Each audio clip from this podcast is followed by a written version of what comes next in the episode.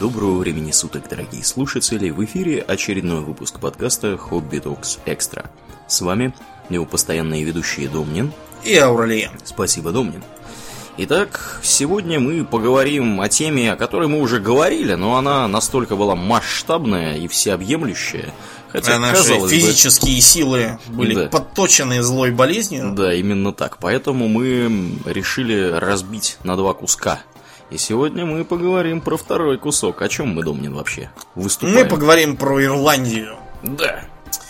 Поскольку прошлый, да, выпуск, он просто планировался как такой большой и всеобъемлющий, но там получился половинчатый очень материал по верхам. Если что, это двигаться... 200, 289 выпуск, если что. Угу. Да, мы будем двигаться, соответственно, по э, тому, что не вошло в те материалы, поэтому будет немножко так пестро. То есть мы поговорим с древнейших времен, а потом да. сразу переключимся на ирландскую республиканскую армию да. и прочие дела. Ирландия в эпоху феодализма, Ирландия в эпоху там чего-нибудь еще, да? Капитализма, Капитализм. Ирландия в эпоху социализма и ирландский слон, слон лучший друг советского слона. Именно так, да.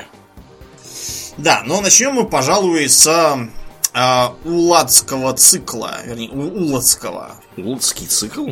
Улацкий цикл, да. Это э, один из столпов четырех в ирландской мифологии. То есть, наверное, mm.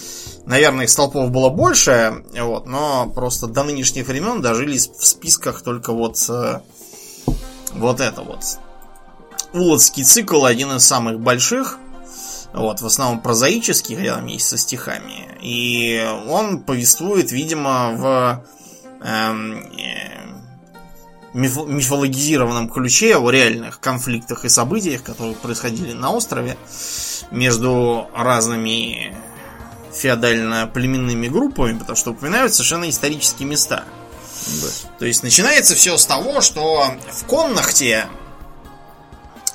вот, где сейчас есть деревня Крукхейвен в графстве Корк. Так вот, она раньше, видимо, была столицей этого самого Коннахта. И правили там Айлиль и Медб, король и королева. И они, э, поскольку это все-таки старые времена, и там были еще зайчатки всякие матриархата остающиеся, вот, и они начинают сравнивать свое имущество добрачное, потому что все-таки это старые времена, там совместно нажитые еще не существовало, как тип поделить mm-hmm. при разводе было нечего. Mm-hmm. Вот, они равнялись своим имуществом, то есть это, видимо, такие мифологизированные смотрины, когда семья жениха и невесты как бы выкладывают свое имущество, чтобы понять, чего из этого выделить молодоженам. Ну и заодно покичиться, если есть чем. И что же они там нас сравнивали? И оказывается, что сравнение, в общем, равное, но только вот у Айлиля есть э, э, волшебный бык э, Финбеннах. И вообще-то этот угу. Финбеннах, он э, был из стада Медб, но просто э, его передали королю Айлилю, потому что все-таки бык, мужик, да. Вот, и Мед решает, что ей нужно для того, чтобы не позориться перед людьми, что она по сравнению с мужем какая-то ущербная, без волшебного быка, решает э, взять другого быка, э, который находится в Квальнге, и таким образом сравняться с мужем.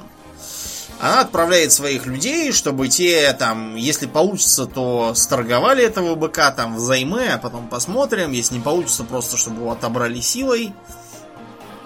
И, и послы прибывают, они, в общем, сторгуются о том, чтобы его одолжить, но, напившись пьяные на перу по поводу обмывания сделки, говорят, да мы бы без всякой аренды бы его так взяли силой. Угу. Их выгоняют, быка им не дают, так что приходится Медбо собирать воинство. И в этом ей подмогает Фергус Макройх, который бывший э, правитель типа Уладов, который сидит у нее при дворе, такой изгнанник. И вместе они едут с этого быка отнимать силы оружия. На дороге им встречается прекрасная дева с золотыми волосами, которая идет рядом с повозкой и почему-то на ходу ткет как можно все это делать на ходу, я не знаю. Науке это ли, неизвестно, да. Не лучше ли сидеть на повозке и ткать так, или сидя? Ну, в общем, она говорит, что ее зовут э, Фейдель, и она э, училась у филидов, то есть типа у поэтов-сказителей. Вот. И заодно училась у знаменитой Скатах, учительницы воина Кухулина. И по всем этим причинам она может пророчить. И королева Медб говорит, предскажи нам э, судьбу армии. И Фейдель говорит, красное вижу на всех. Алое вижу. И несколько раз ее просят повторить предсказание, но ничего нового она не видит. Кроме того, что Медбу следует остерегаться Кухулина.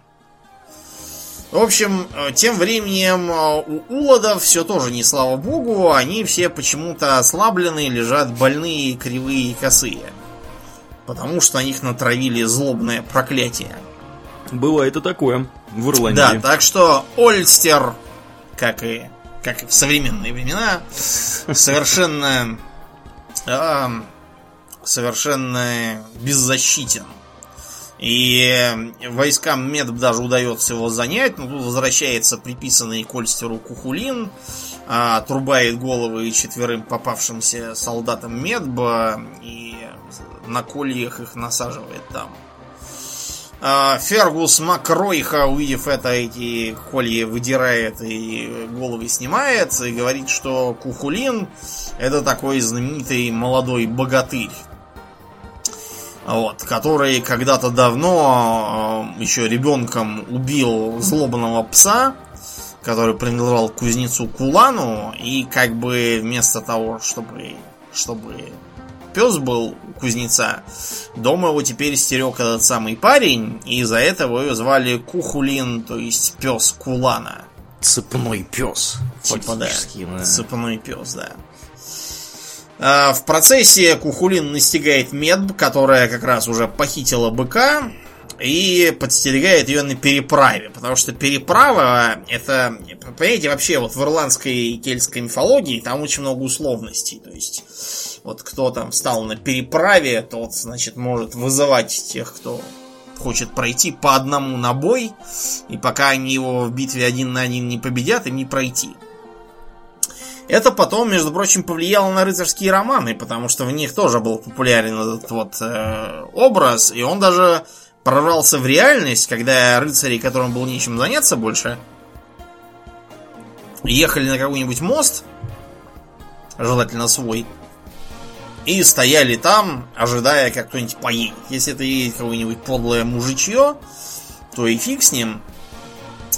Разве что ограбить их можно. А если едет прекрасная дама, то у нее можно, допустим, потребовать выкуп в виде там платка или там перчатки или еще какой-нибудь такой там ленточки, которую надо на себя повязать, и потом, когда поедет следующий рыцарь какой-нибудь, то сказать, что типа отобрал у такой-то дамы такую-то ленточку, если он его победит, то он может ее догнать и отдать ленточку, и она не знаю что.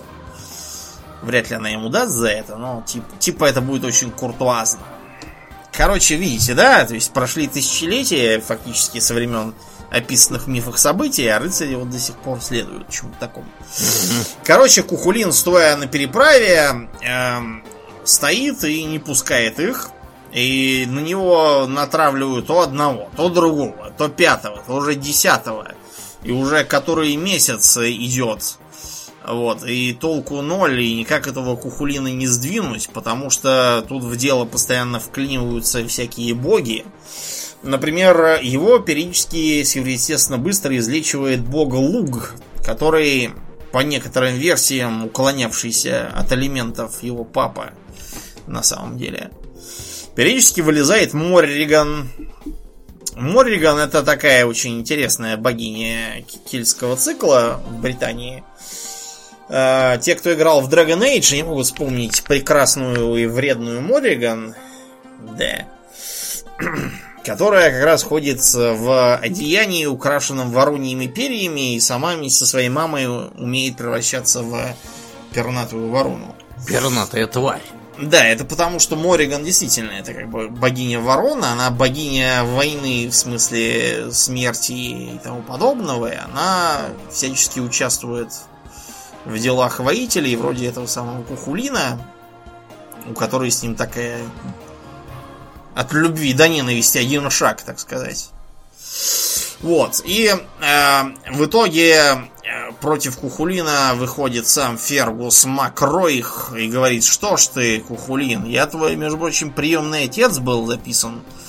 Вот. А ты вот так вот папки-то неуважительно. И Кухулин вынужден уйти. Но он ставит условие, что в следующий раз в таком разрезе придется уступить его приемному отцу. Вот. А, это такой вообще интересный момент для ирландской мифологии. Такие вот э, заклятия, такие вроде, как бы, что-то такое среднее между клятвой и табу. Называется это гейс. Гейс?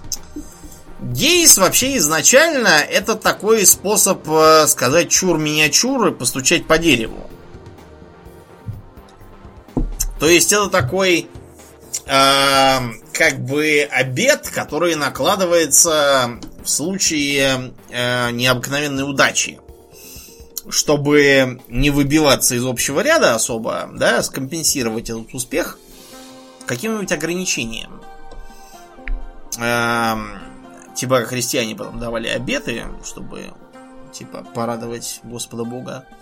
Вот примерно так же и у кельтов было, только это было, чтобы не прогневить высшие силы излишней удачливостью и типа, показать, что у меня все, в общем-то, плохо, мне того нельзя, и это нельзя, вот это все гейсы. Потому что кто гейс нарушит взятый, тот в ближайший Самайн непременно умрет. Или будет убит, или еще что-то. Многие из кельтских мифов, они строятся на противоречии гейсов. То есть э, один, например, персонаж имеет такой гейс, а другой другой, который ему противоречит. И они на этом почве конфликтуют. Вот. Э, тот же Кухулин тоже множеством гейсов был обложен во все, во все края.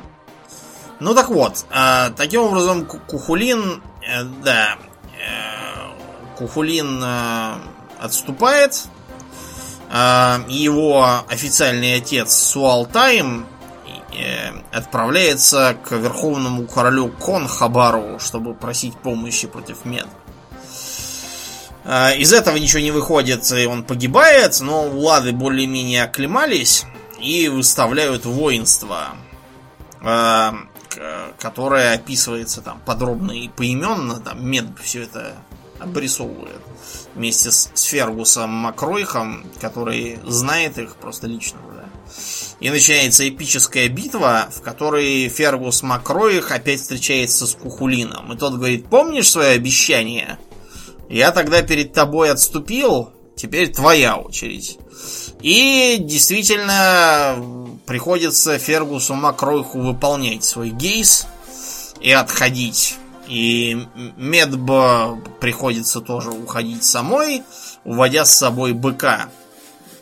И этого быка она отравливает на быка своего мужа, того самого волшебного Финбеннаха, который, типа, с которого все началось. Вот и какая, быки... какая, Домнин, заваруха началась... Э, из-за от... фигни, из-за Да, из-за того, что люди захотели жениться.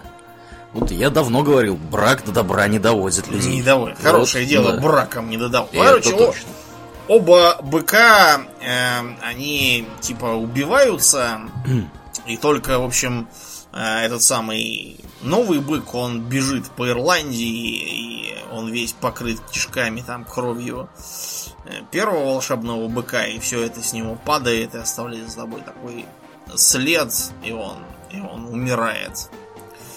А, и, короче, Кухулин тоже погибает э, из-за ран, которые он получил тогда еще во второй битве, и это ему предсказала Морриган, потому что Морриган, когда он ее последний раз видел, она у ручья омывает доспехи самого Кухулина, и поет по нему погребальную грустную песню. И тогда Кухулин понимает, что все уже ему не выжить после этих ран. Короче, страшная драма какая-то в этой ирландской мифологии. Что-то, да. если вы хотите что-нибудь жизнеутверждающего, лучше почитайте китайскую. Там обычно все, все весело и хорошо кончается. Да уж. С Другой, с этим, да. Другой интересный э, э, мифологический э, миф, как это мифологически глупо звучит. Э, короче, Э, легенда такая ирландская есть, которая тоже сильно повлияла на э, более поздние рыцарские романы в Британии и Франции. Это так называемое бегство Диармида и Грайне. Откуда ж бежал? Или бежала? Или Короче бежали? говоря, э, да, в поселении Диармида Ай, блин, извините, я не то вижу. А, в поселении, принадлежавшем Финну Маккумалу, он же просто Фингал, такой легендарный герой, вокруг которого дружина фениев угу. крутятся, в честь которых потом более поздние боевики ирландцы фении называли.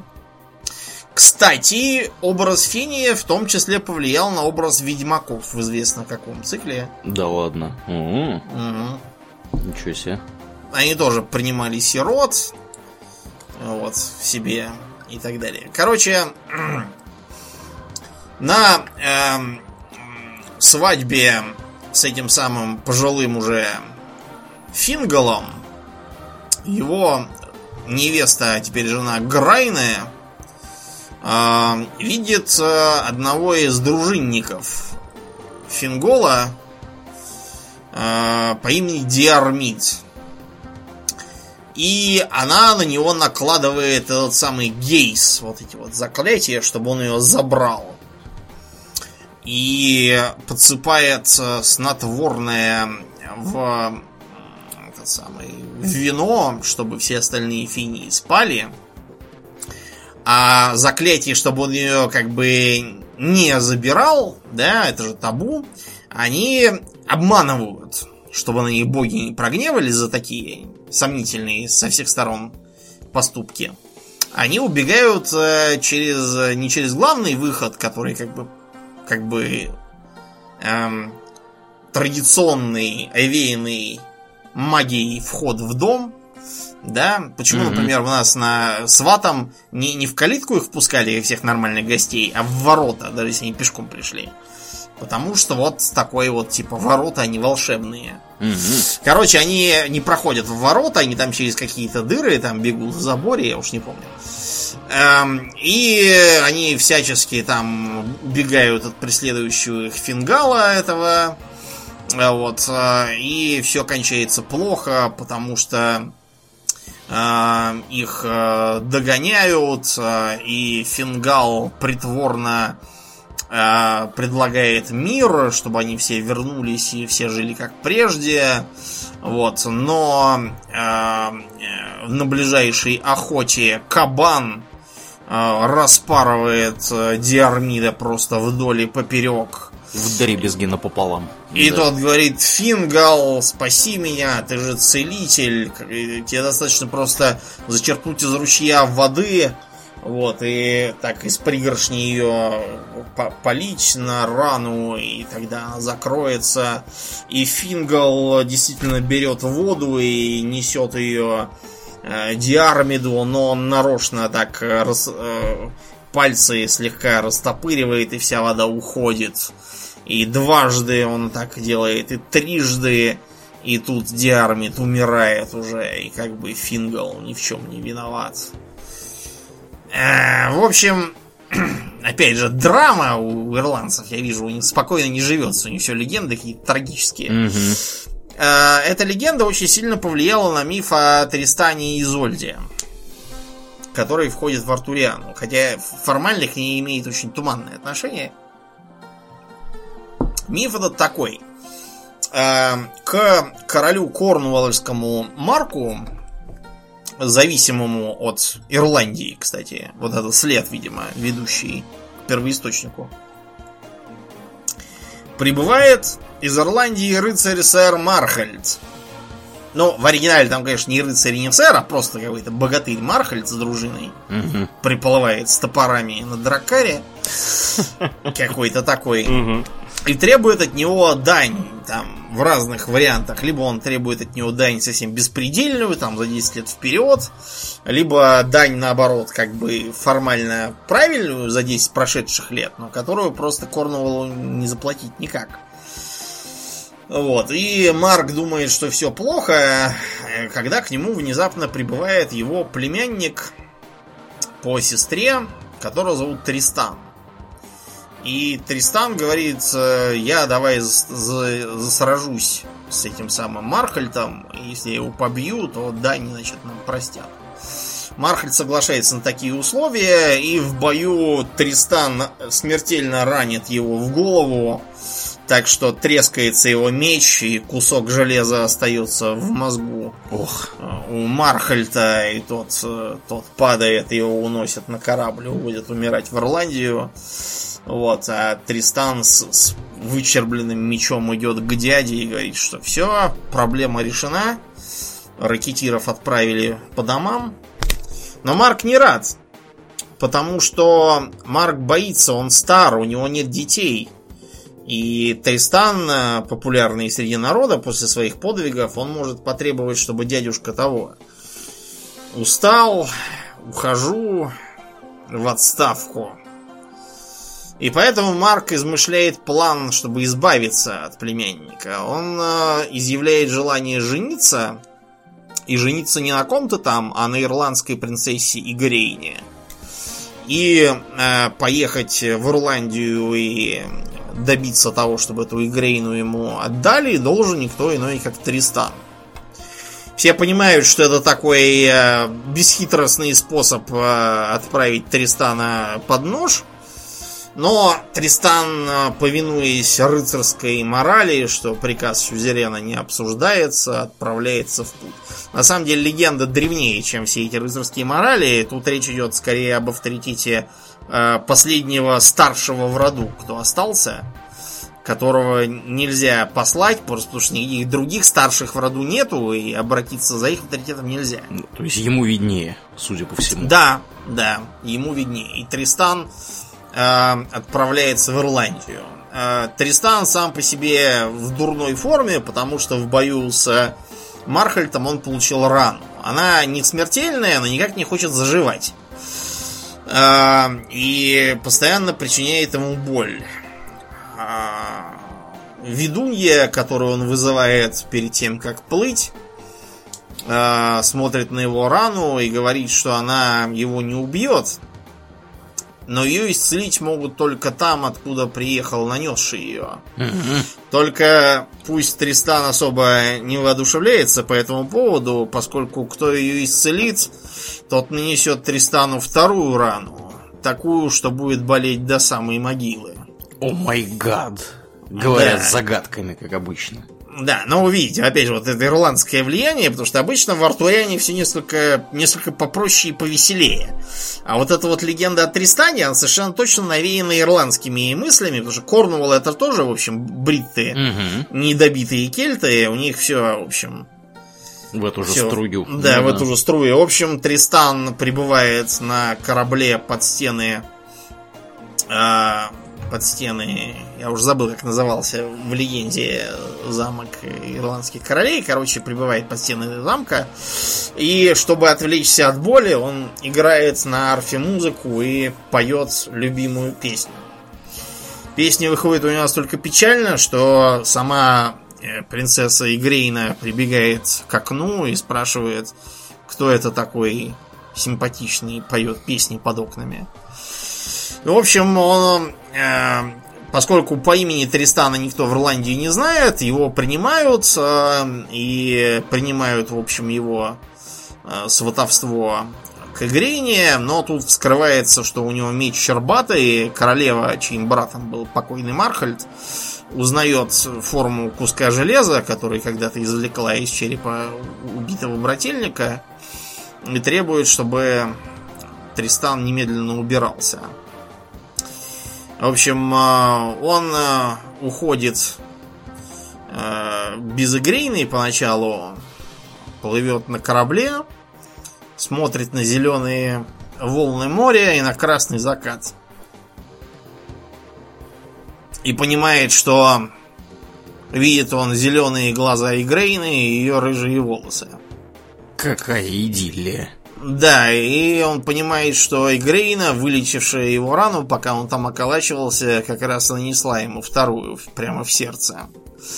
Делать нечего, приказание дяди не обсуждается, надо все-таки ее как-то добывать. Ему удается э, явиться еще раз и, э, так сказать, показать свои полномочия как дипломата с иммунитетом. Он забирает Игрейну и везет ее домой. Эм, но поскольку Игрейна тоже влюблена в Тристана, до Марка они не доезжают и скрываются от него. Там дальше много приключений, всяких так же, как у Диармайда и Грайна. Ну, Грайна и Грейна, я думаю, это всем понятно, что это одно и то же имя совершенно. Угу. Ну вот, и в итоге они находят приют у сэра Ланселота в его замке Веселая Стража. Веселая Стража? У сэра Ланселота было специфическое чувство юмора. Но, правда, под конец он ее переименовал в печальную стражу, когда у него жизнь повернулась плохо. Mm-hmm. Короче говоря, Ланселоту за счет своего обаяния и авторитета удается примирить их с королем Марком, и они возвращаются обратно. Вечером все трое сидят в королевской башне, и Тристан сидит на ковре и играет на арфе ту самую песню, за которую его полюбила Игрейна. Марк убивает его ударом кинжала в спину, а Игрейна бросается из башни и падает в зеленое море. Короче, ни до чего хорошего чтение ирландской мифологии не доводит. Мне вспомнились Совершенно. вьетнамские сказки почему-то по степени а, позитива. Чё, вьетнамские сказки как раз очень позитивные. Там а, обычно там все нормально. То есть, э, э, например, мужик э, был выгнан из дому брачными аферистами. Ему встретился Будда, который дал ему волшебный цветок и сказал понести и дать им понюхать. И от этого у них у всех выросли носы, как у слонов.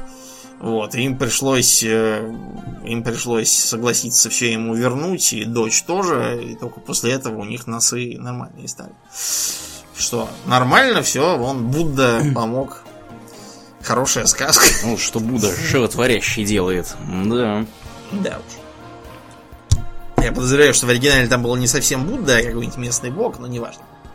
Так вот, у ирландцев не только в мифологии все было печально, но и вообще вот у э, цианида и счастья было был такой забавный комикс, просто там у них один из авторов, э, его зовут Макельфатрик. Угу. Да, Дэйв. И он э, периодически чего-то пишет на ирландскую тему. И, например, видимо, его один раз просто задрали бесконечными разговорами про Luck of the Irish. Типа, у ирландцев же у них четырехлистный клевер, символ, да, и они, да. типа, все везучие. И у него есть вот такой вот... Сейчас я тебе кину комикс. Давай. Коротенький. Где мужик встречает его и говорит, ну ты откуда? Он говорит, я ирландец с острова Ирландии. А тот говорит, типа, а, я, я, я решила диарья, ай, тати, тати, тати. И говорит, да, да будет всегда с тобой ирландское везение. Ирландец говорит, ирландское везение? Ты вообще, блин, э, учебник по истории открывал когда-нибудь? Ох, да, да, это, это очень смешно. скажем, из учебника истории никакого везения у ирландцев вычитать вам не удастся. Везет как утопленникам этим ребятам. Да. да, совершенно. Мы уже рассказывали в прошлый раз про Ирландию о страшном голоде, вот, который произошел тогда в Ирландии. Э, тут справедливости ради надо сказать, что Э, по крайней мере, там какой-то процент, незначительный, но все-таки процент э, был вызван не э, бездействием британской администрации. Нет, они пытались что-то сделать, но они просто не учли психологию. они пытались э, кормить этих самых ирландских голодающих крестьян, там кто кукурузой, там кто еще каким-то, в общем, всяким зерном. Проблема просто, понимаешь, в чем? В том, что есть такая вещь, как пищевой консерватизм. Угу. А, например, вот наши времен русско-японской войны, они отмечали, что сидя там в Маньчжурии и оставшись по, по случайности там отрезанными от поставок, а офицеры сказали, ну ладно, что делать, нету гречки, значит будем есть гаолян, варить из него кашу. И организовали поставки от местных. А обнаружили, что солдаты гаолян есть не хотят. Просто отказываются и все, и говорят, что будем, значит, голодать.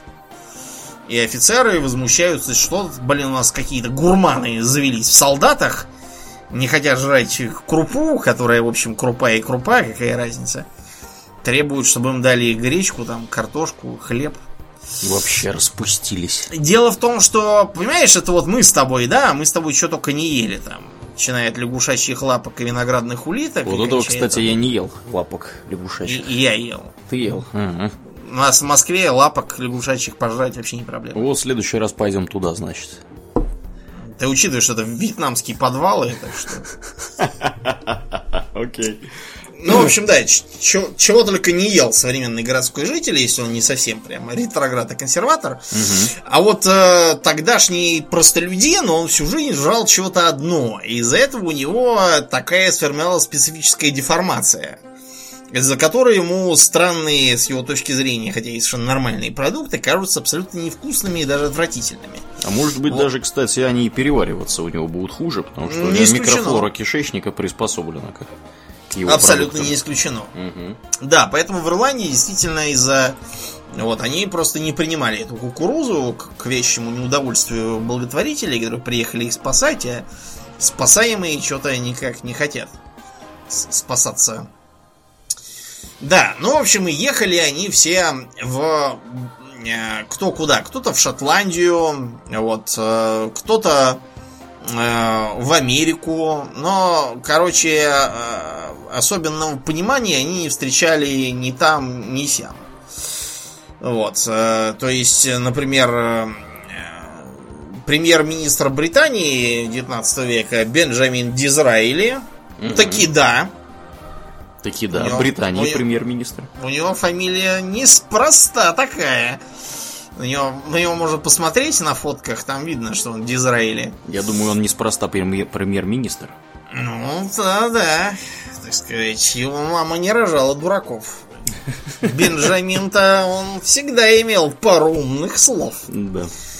Так вот, э, он высказывался о том, что ирландцы ненавидят наш порядок нашу цивилизацию, нашу растущую промышленность, нашу чистую религию. Эти дикие, необузданные, ленивые, бестолковые и суеверные раса не понимает английский характер. А, их идеал человека это а, просто разновидность а, клановых склок и грубого идолопоклонства.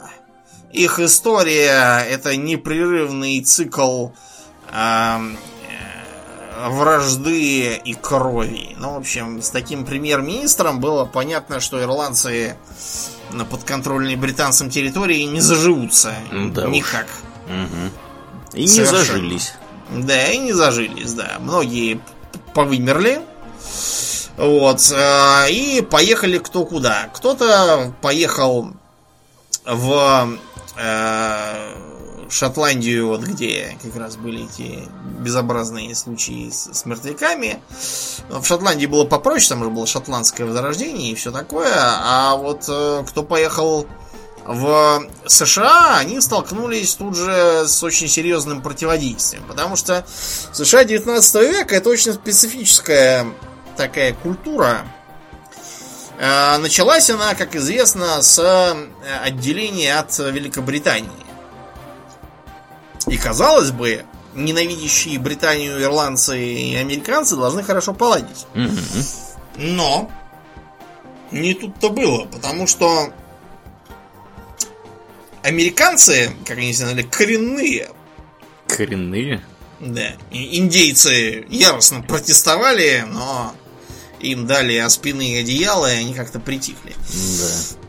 Эм, коренные, да, американцы, они даже сколотили к 55 году официальную партию. У них она еще до этого была, но она так называлась. The Native American Party.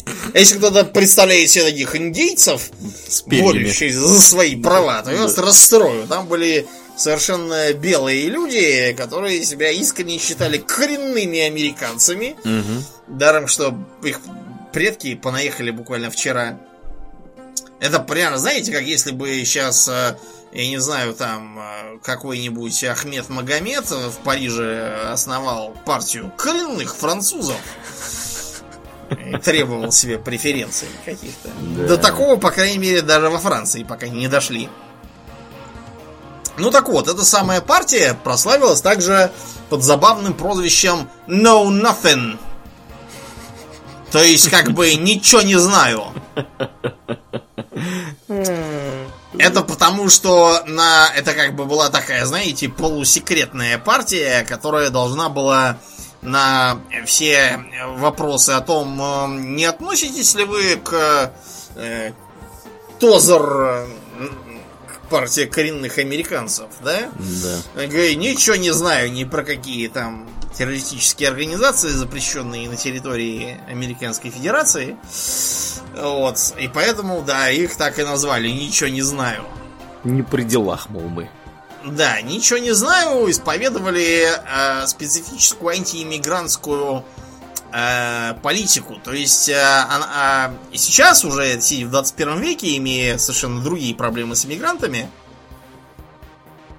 нам местами это трудно понять, но а, тогда в США главным было что? Во-первых, построить идентичность, отличную от э, Англия. Британии, Мгм. да. А, а, Они по этому поводу, например, не признавали рождественские елки долго. Да ладно. Да, и говорили, что это попистская штучка. Так, рождественские елки это же вроде немецкое изобретение, это нет? Ну, а немцы это кто? Немцы это гессенцы, а гессенцы на чьей стороне воевали? А, понятно. Это все, да. происки это империалистических, да, да, да. мгм. А кроме того, они, у них, например, в первые десятилетия э, было сильное предубеждение против чая и кофе.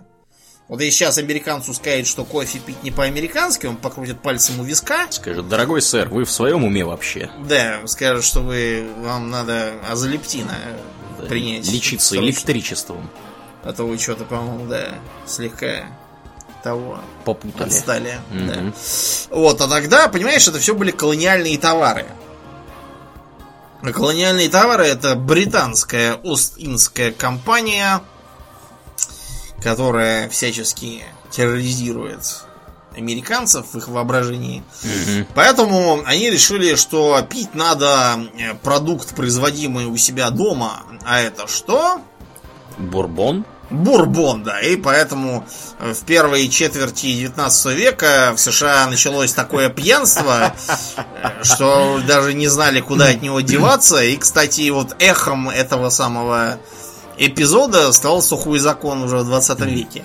Ну да, тут это надо сказать, что э, не только в США такое происходило. В Швеции в начале 20 века был проведен вообще референдум, на котором по результатам которого было принято решение, что бухло теперь может продаваться только в государственном монополистическом магазине и больше нигде.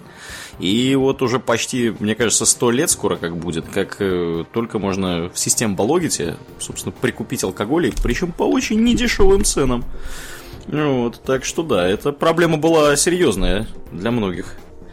Не только для американцев. Да, ну, в общем, эти самые там с пьянством, конечно, подзавязали, но основные идеи остались прежними. Это э, неприятие католиков, во-первых, потому что католики это вообще, так сказать, враг пуритан изначальный. Мгм.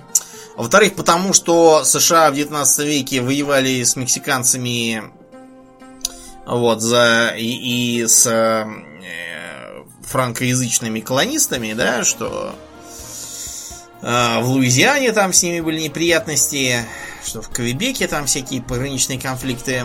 Поэтому католики у них вызывали совершенно недвусмысленную ненависть.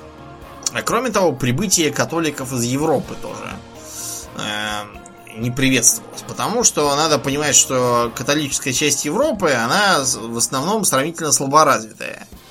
Это Испания, Португалия, это Италия, вот, кто там еще, Хорватия, да. куски Германии. Ну, вот единственное, кто выделяется, куски это Герман... Франция. Да, да. Ну, куски Германии Франция... тоже там могут. Ну да, куски Германии тоже неплохие, в общем. В общем, католики как-то не производили так впечатление близких по духу совершенно. Производили в основном впечатление малограмотных, э, совершенно э, вот э, таких нищих, э, таких ограниченных, необразованных людей, которые совершенно не нужны этой стране. Вот. И когда ирландцы начали прибывать, э, они даже не успели там первую картофелину посадить, как уже начались неприятности. Дело в том, что э, в Филадельфии они пытались вести службы по-своему. На что отреагировали очень жестко. В 1844 году вот, э, в Филадельфии прошел, например, так называемый библейский бунт. То есть э, погромы католиков, э, ирландцев, в частности, сжигались дома и поджигались католические церкви. А то понаедут скоро католики, и не дохнуть будет пуританину.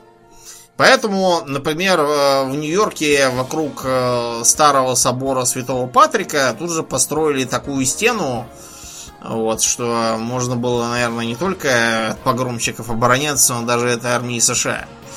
Вот. И был учрежден так называемый древний ордер гибернийцев каких-то или гипербореев, я не очень понимаю, что это. Кто эти люди? Ancient Order of Hibernians. То есть, ну, это, видимо, Хиберния, это такой... Гиперборея, наверное, да. Да, это, видимо, Ирландия имеется в виду, под гипербореей в данном случае.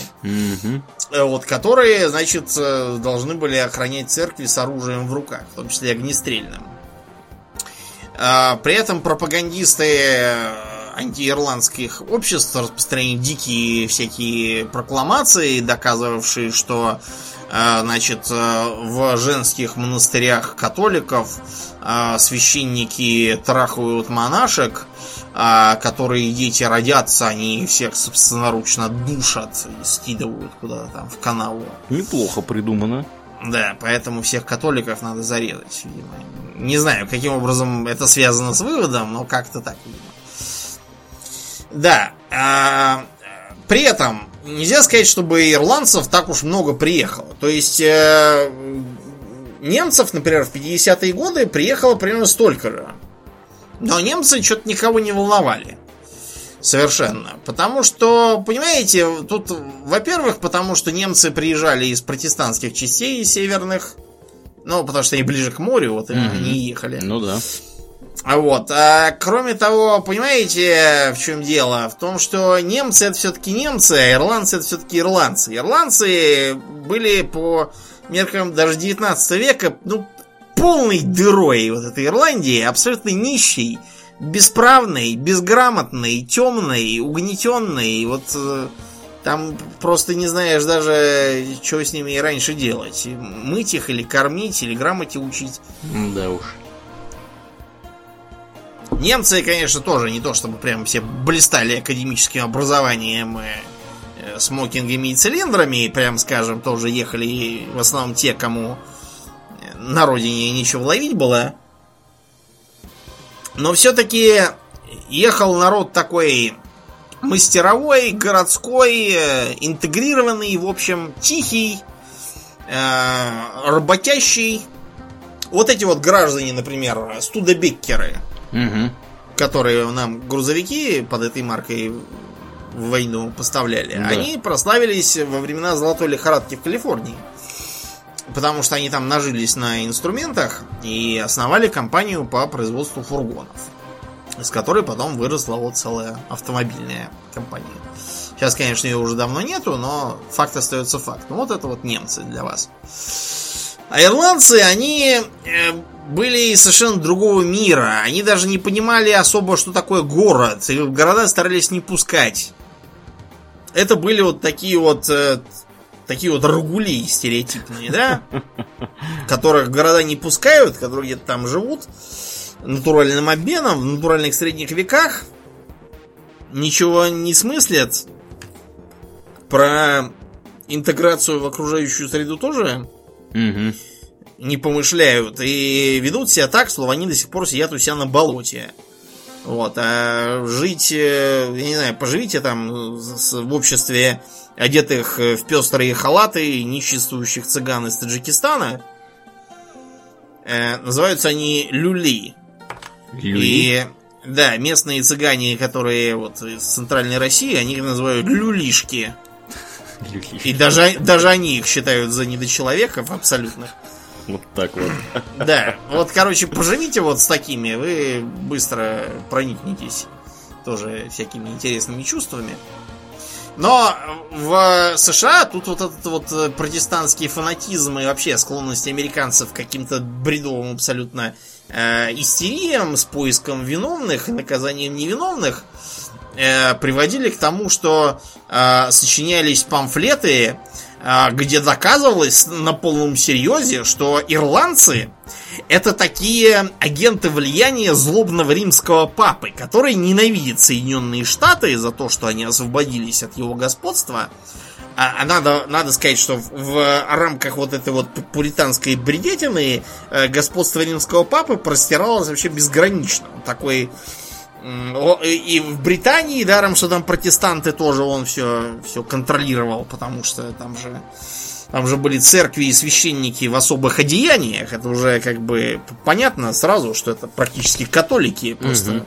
Добрые католики, да. ну, э, это на самом деле не ново, потому что вот э, во времена 80-летней войны, когда голландцы восставали против испанцев и в итоге отделились, Угу. 80 лет они отделялись. да, ну там, да, Ну, долго отделялись. Отделились в итоге, да.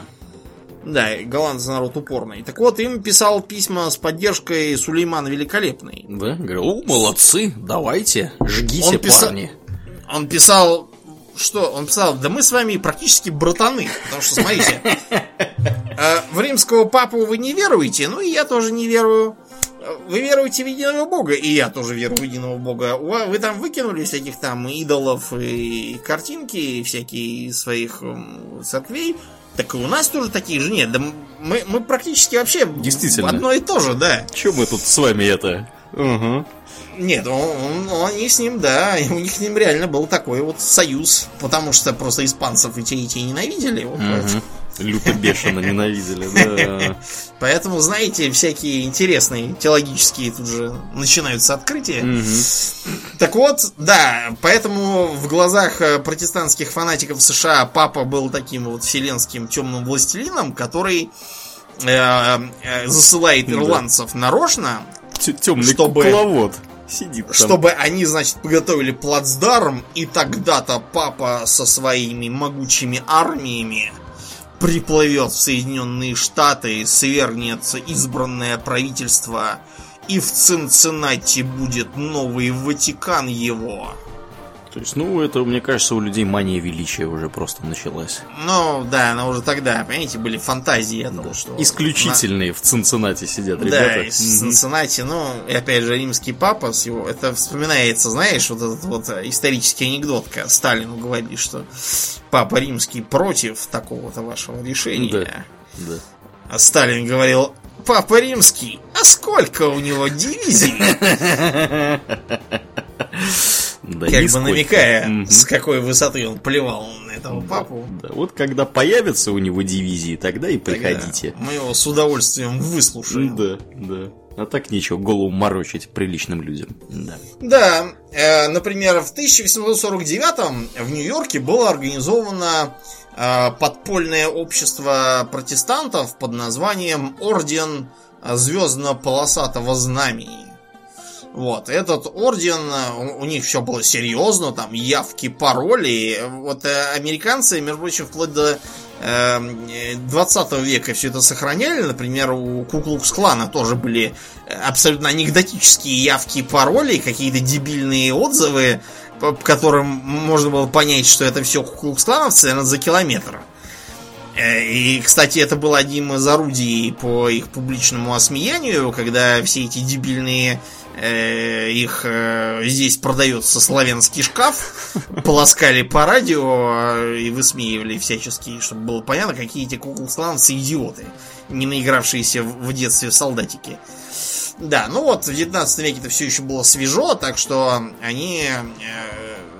Э, э, это все цвело и пахло по разным крупным городам, например, другими крупными такими же подпольными антикатолическими, то есть антиирландскими тогда организациями были черные змеи э, и, э, как это, не знаю, перевести, rough and ready, то есть, э, как бы, типа, всегда готовые такие. Угу.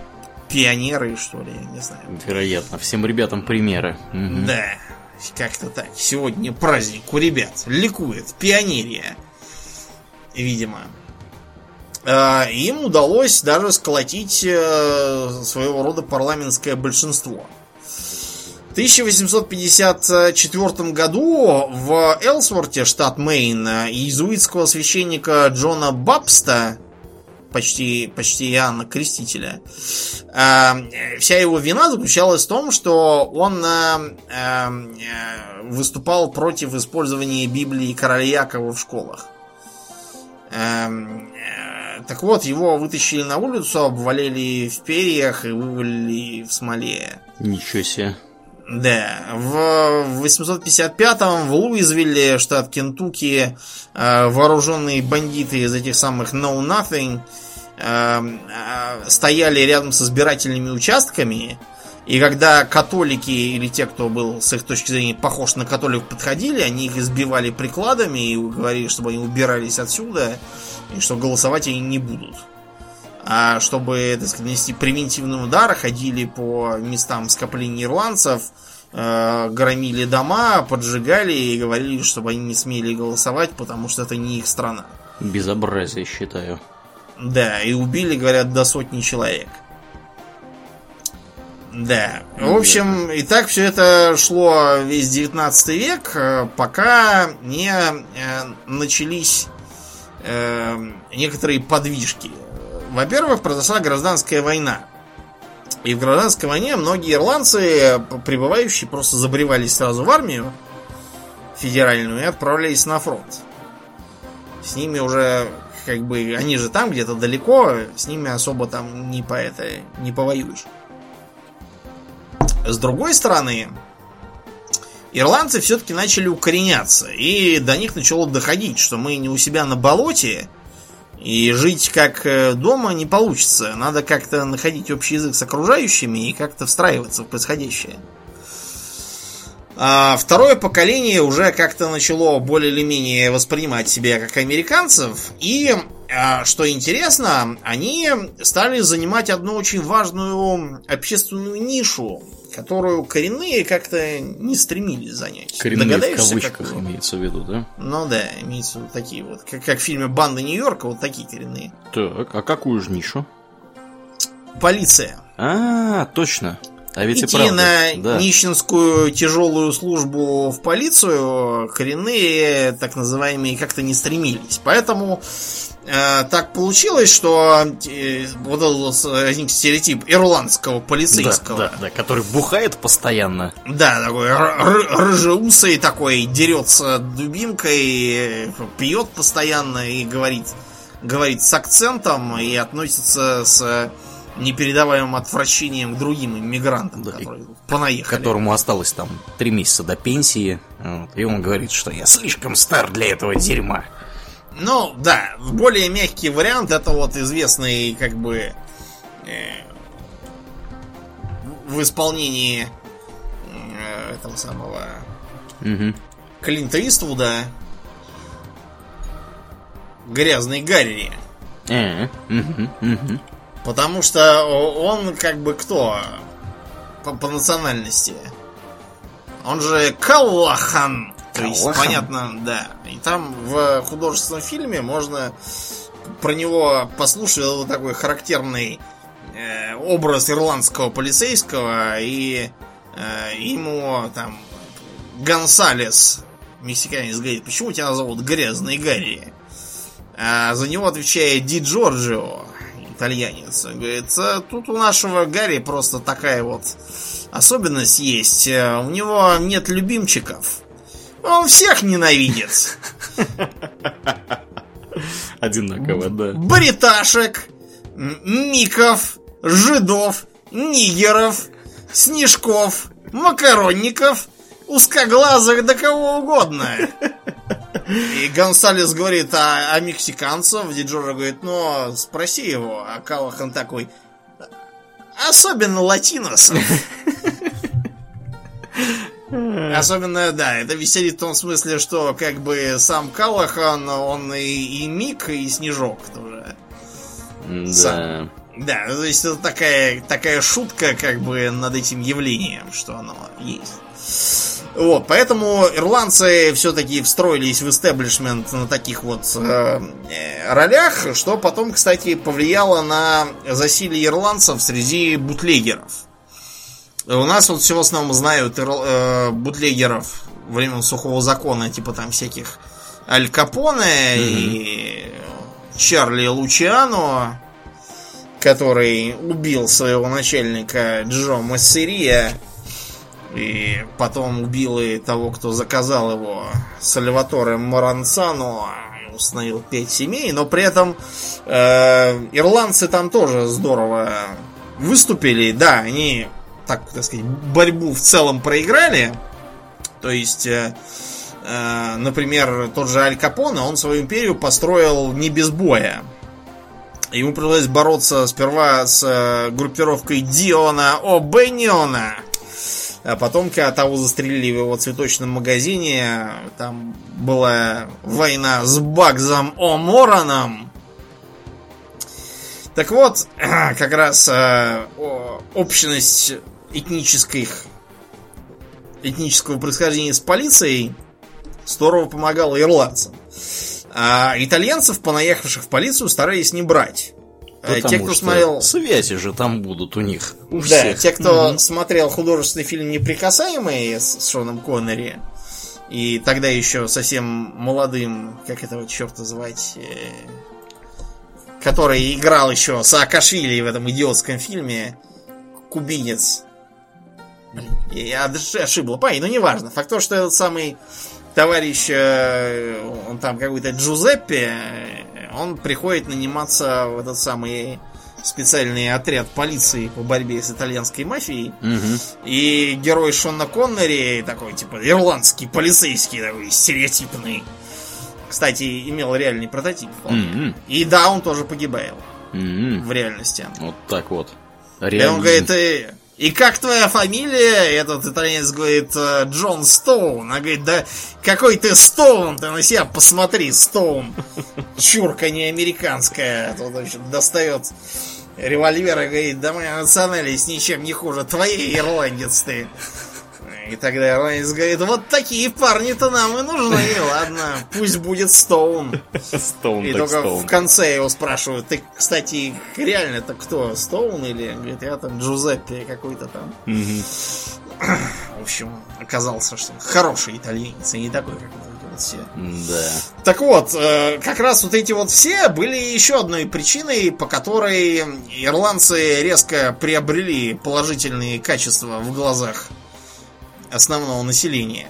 Потому что оказалось, что ирландцы это, это прекрасные люди, которых нужно завести в страну как можно больше. Потому что иначе на их место понаедут всякие сицилийцы, приедет Дон Корлеоне, да, приедут мексиканцы, пуэрториканцы, китайцы и все остальные тоже, при... евреев, кстати, тоже много приедет. Приедут э, Микки Коэн, Модалец, э, Мейрландский, голландец Шульц и другие евреи тоже всем устроят такое, Приятные быстро- личности, да. Да. Все сразу почувствуют боль в тухесе Мгм. от этого. Так что ирландцы оказались нормальные люди на самом-то деле. Все правильно делают. Самим. Вот так вот бывает-то, оказывается.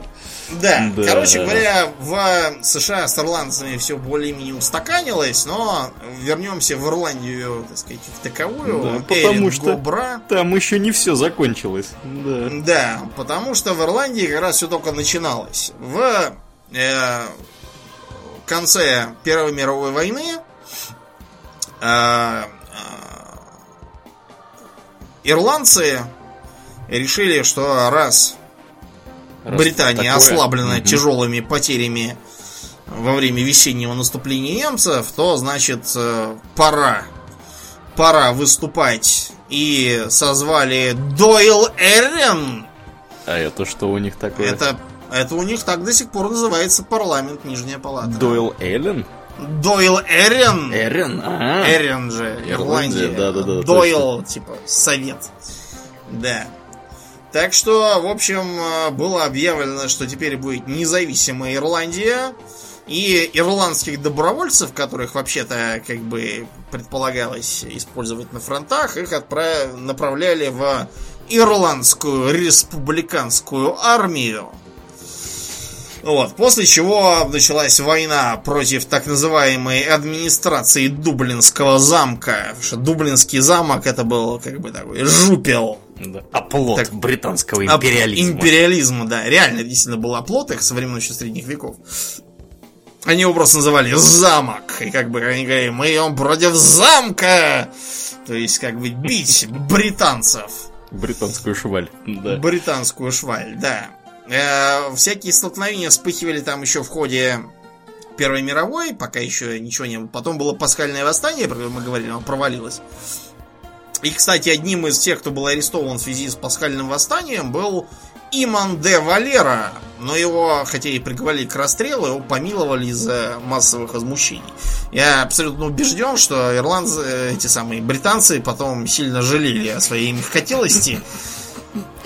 Да, многих проблем можно было бы избежать. Потому что, да, как бы оказалось, что да, в, э, хотя этот самый Дойл Ирон э, был еще не вполне в 21 году после войны э, определен, воевать ли с Британией или не воевать. Мгм. Но поскольку его председателем стал этот самый друг Валера, да, Валера призывал к тому, чтобы объявить войну Англии, и, и понеслось. И понеслось. Значит, э, э, главными, главной целью по началу войны для Ира была короле- были королевские ирландские констебли. А это как бы... Это полиция. Полиция это, такая Это ага. полиция, да, была королевская. В Ирландии они атаковали их опорные посты казармы э, в сельской местности за пределами Дублина. Поскольку Ирландия та была абсолютно аграрной страной, там городов-то было. Большая деревня, да, она и сейчас, Да. в принципе, не сказать, чтобы Такая сильно же, да. стало больше, да. Там всего живет, по-моему, 4,5 миллиона человек, если Да. не меньше. Мгм. Выморили, да, выморили. Вот. Помимо, собственно, нападений, э, по- поджогов и обстрелов, э, королевскую полицию терроризировали местные жители путем давно уже использовавшейся практики бойкота. Я должен сказать, что бойкот это вообще фамилия одного, одного то ли англичанина, то ли английского прихвостня какого-то, который в Ирландии там навлек на себя такую ненависть своими жестокими мерами, что его просто отказывались и обслуживать. А поскольку Эсквайру тогда было без всяких там прачек, булочников и прочих никак, это сейчас можно сходить в э, супермаркет там и так далее. Тогда было никак, поэтому пришлось срочно оттуда убираться. Так вот, бойкот, да, был объявлен всем этим самым констеблем. И, например, чтобы зайти купить себе спичек, чтобы сигареты прикуривать, э, им приходилось э, под дулом пистолета заставлять э, лавочников давать им эти самые спички, а иначе они просто отказывались. Их отказывались стричь, брить, там, принимать их одежду в починку. Короче, жизнь их стала совершенно невыносимой. А кроме того, они же все еще были по большей частью ирландцами и католиками, их все чморили и плевали, поэтому э, эти самые констебли очень быстро стали страдать от э, массового дезертирства. Все как-то расхотели там служить совершенно.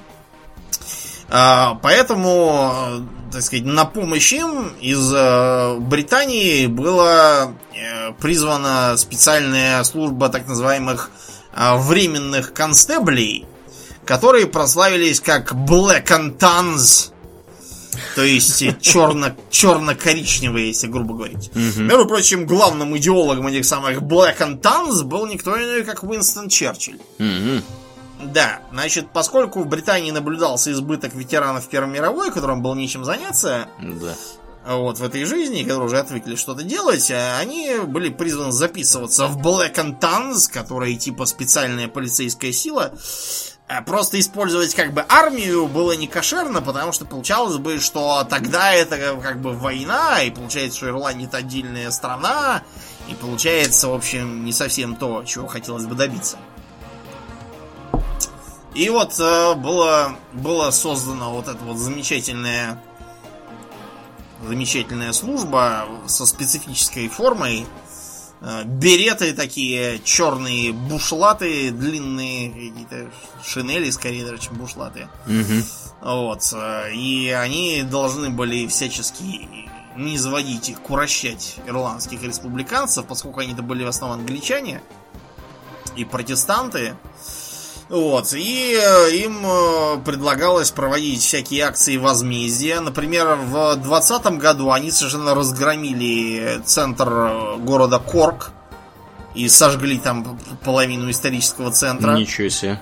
Да, им выдавались совершенно людоедские инструкции, типа того, что когда вы патрулируете сельскую местность и Э, кто-то там из кто, кто там попался недостаточно быстро поднял руки, то всех мочите, потому что даже если это окажутся никакие там не ирашники, то все равно хорошо, потому что мочить надо эту ирландскую мразь, вот как в каком-то таком духе было написано. Я, если там и поменял пару слов, то не сильно, да. по форме, а, а не по сути. Да. Короче говоря, действия Ирландской республиканской армии привели к тому, что э, вся администрация на местах у британцев посыпалась. Э, казармы э, либо уничтожались в ходе ударов, либо просто там все, все разбегались оттуда и некому было служить. И приходилось их поджигать, чтобы бандиты из, из Ирака, как называли в Лондоне, их не заняли сами. А, пришлось закрыть всякие там пункты сбора налогов, потому что, да, там кости бы собрать потом. Не то что налоги. Угу. Вот, приходилось закрывать всякие другие э, правительственные заведения. И получалось, что в э, сельской Ирландии, то есть за пределами Дублина, краевская власть просто не действует. А действуют комитеты этого самого Дойл Эрин, э, временные всякие советы, учрежденные ИРА, и кто, кто угодно, но только не королевская власть. Да. А главным заправилой тогда, я имею в виду в поле, был Майкл Коллинз, знатный полевой командир, вот, человек с большим э, военным опытом. Он формально был министром финансов. Но вы поняли, да? Финансами он не очень интересовался. Э, его главными финансовыми занятиями было то, что он добывал деньги и бабки для того, чтобы вооружать ирландскую армию. Вот. А в остальном он занимался организацией, у него было большое личное обаяние. Вот, он всячески подвигал солдат, заражая их своей уверенностью в победе Ирландии, даром что Денег вечно не хватало, патронов было в обрез, винтовок в обрез, все время вооружались какой-то дренью доисторической, которой только Наполеона побивать хорошо. Вот. А кроме того, он был еще и директором разведки. И надо вам сказать, что директор разведки из него был, ну, точно не хуже, чем министр финансов. Потому что он организовал а, так называемый а, отряд Коллинза, а, который представлял собой такой вот законспирированный э, законспирированную группу боевиков, которые специализировались на нанесении внезапных ударов по таким же законспирированным британским агентам и, и менее, не менее законспирированным чиновникам.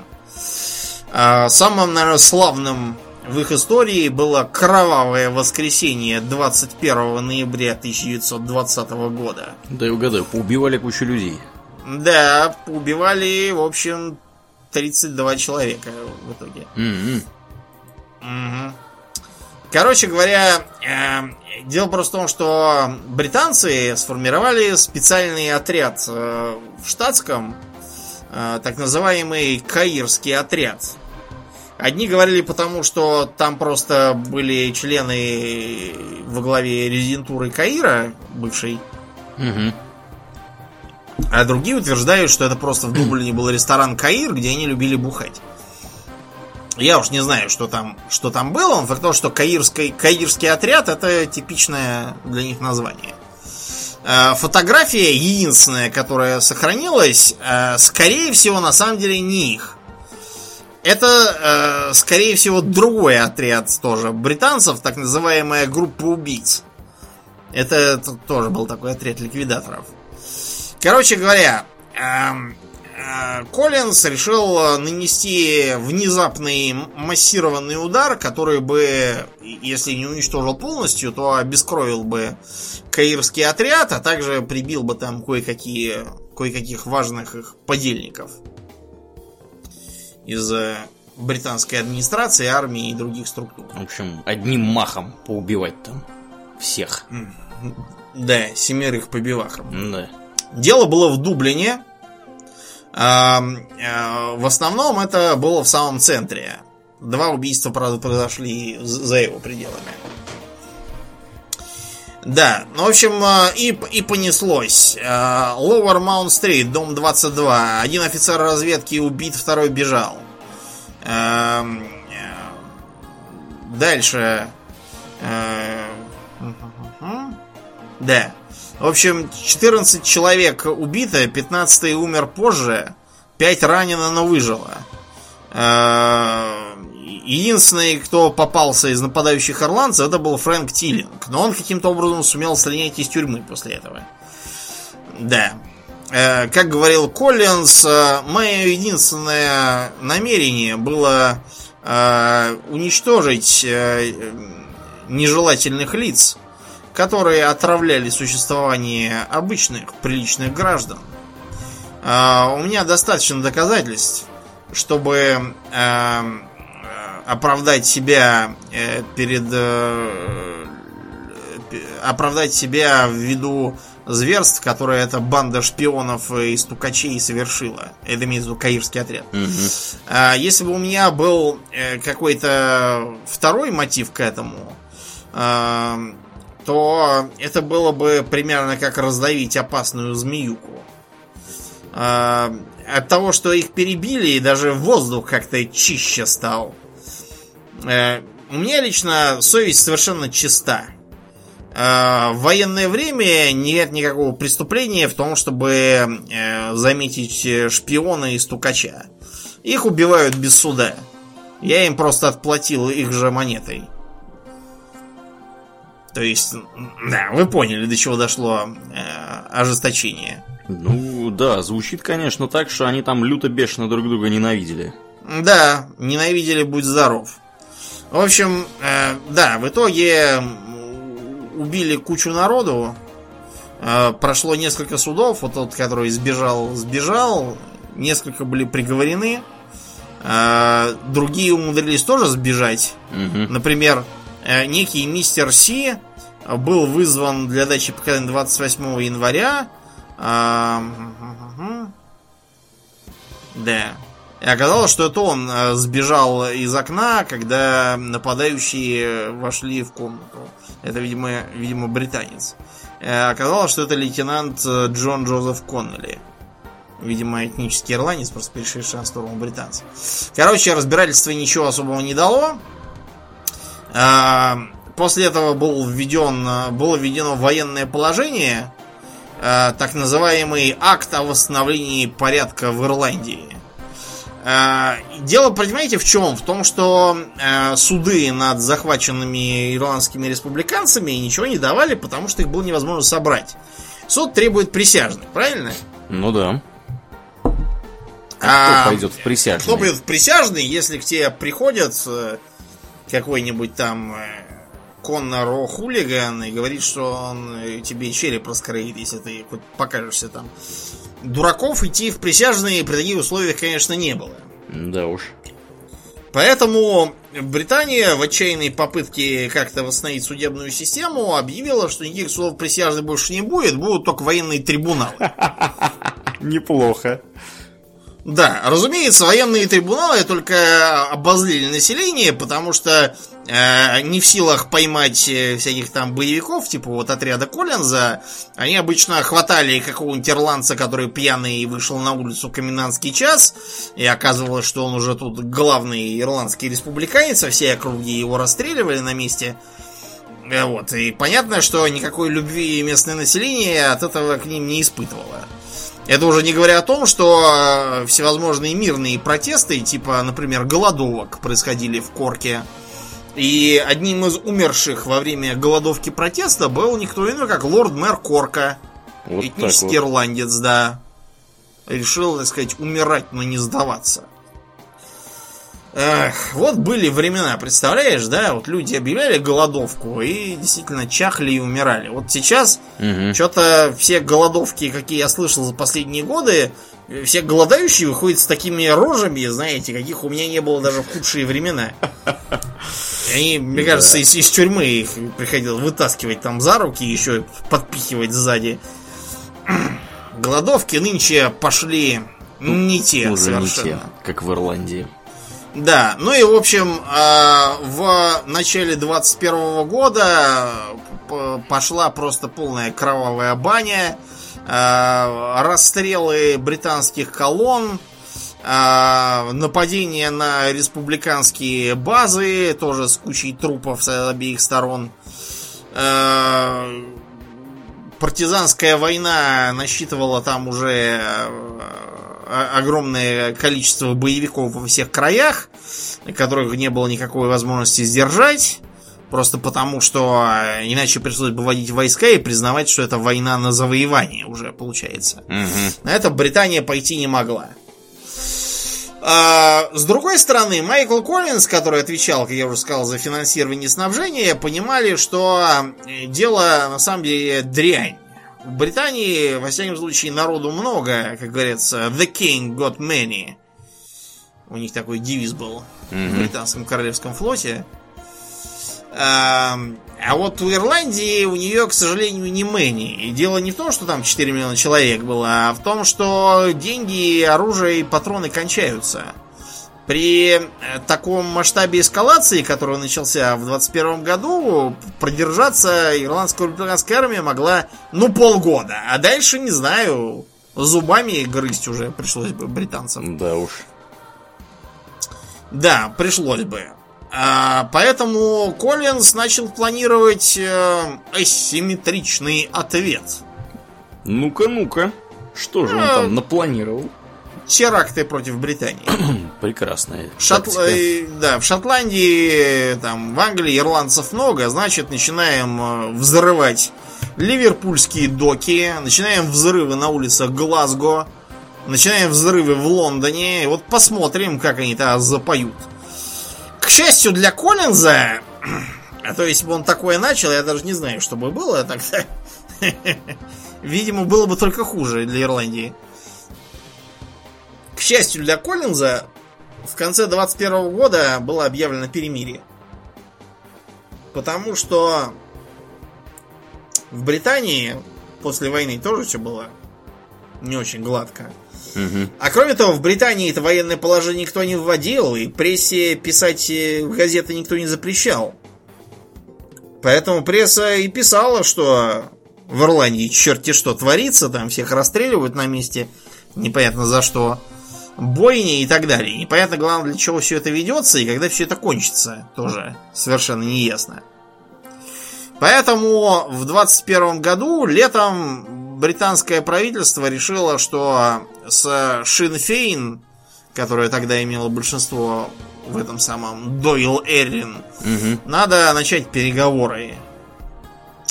Да, ну вот и было заключено так называемое англо-ирландское соглашение 21 года, э, которое в итоге э, даровало Ирландии как республике независимой, за исключением Северной Ирландии которая, будучи населенной в основном протестантами и находившаяся под большим британским контролем, оставалась э, дома у себя. То есть там произошло такое разделение, потому что Разделение. в Северной Ирландии были в основном эти протестанты.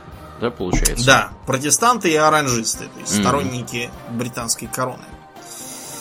Да, в общем, и все бы хорошо, это было выгодно обеим сторонам, потому что Ира находилась, как я уже сказал, на, на краю, там дальше уже непонятно было, чем вооружаться и чего делать дальше. Вот видите, уже до терроризма пытались дойти. Угу. Вот, а Британии, которая была и так надорвана войной и лихорадочно пыталась спасти свою колониальную империю, что ей, как мы знаем, не удалось, ей это был такой способ выйти без полной потери лица, чтобы чтобы сказать, ну ладно, ну пусть вот эти вот, э, которые там какие-то католики, и сами они дураки себе, ну и пусть идут. А вот хорошие, они с нами остаются. Мы как бы ничего не теряем. mm Дураков не жалко. Да. Да. Так вот, а, в самой Ирландии не все оценили эту обоюдную выгоду. Как обычно. Совершенно. Да.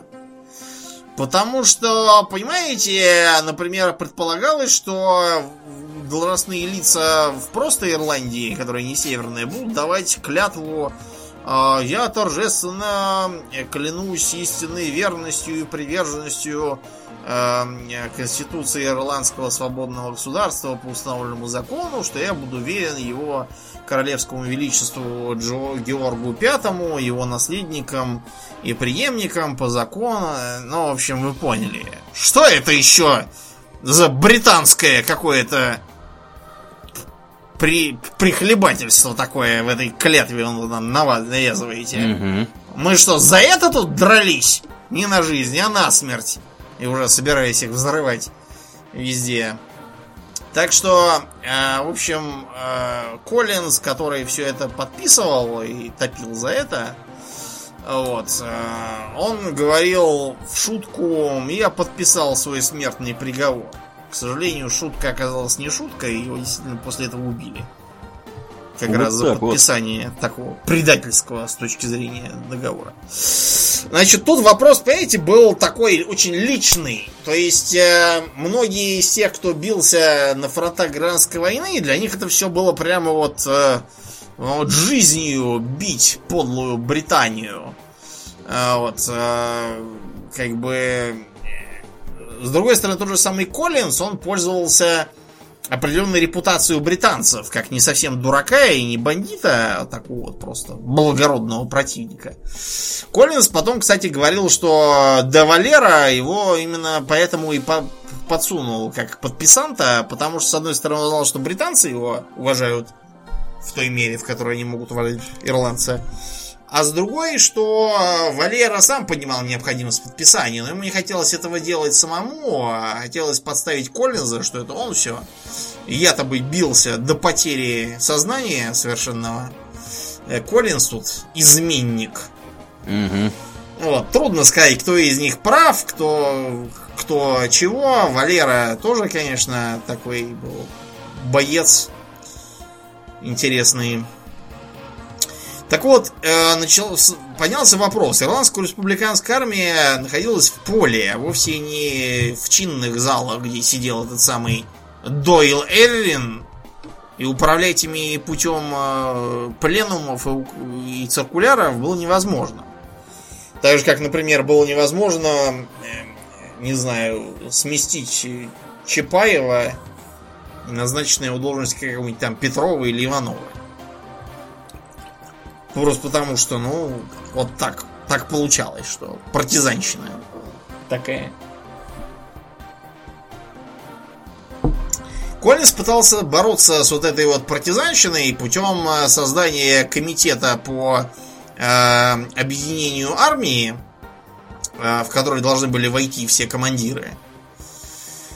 Да, но э, тут вмешалась политика, потому что прошли выборы, и несмотря на победу на этих выборах партии Шинфейн, топившей за э, договор, э, достаточно большой процент э, пошел за тех, кто отказывался его признавать. И в итоге 14 апреля 22 года 200 боевиков Ирландской республиканской партии во главе с Рори О'Коннором захватили здание суда и еще там пару зданий в центре Дублина, объявив, что не признают. Ничего себе, какие общем, они итоге, смелые. Да, здание суда после обстрелов и прочего все сгорели к чертовой матери. Вот, и это означало начало гражданской войны в север... Э, просто, извините, в простой Ирландии. Потому что, да... Эм, э, многие попытки делались к втягиванию Британии обратно в войну, от чего, разумеется, Британия всячески отпиралась всеми конечностями, потому что, здрасте, воюйте там сами, дураки, раз уж отделились. Угу, а мы не будем. А мы не будем, да, мы вас будем смотреть и кушать попкорн так сказать.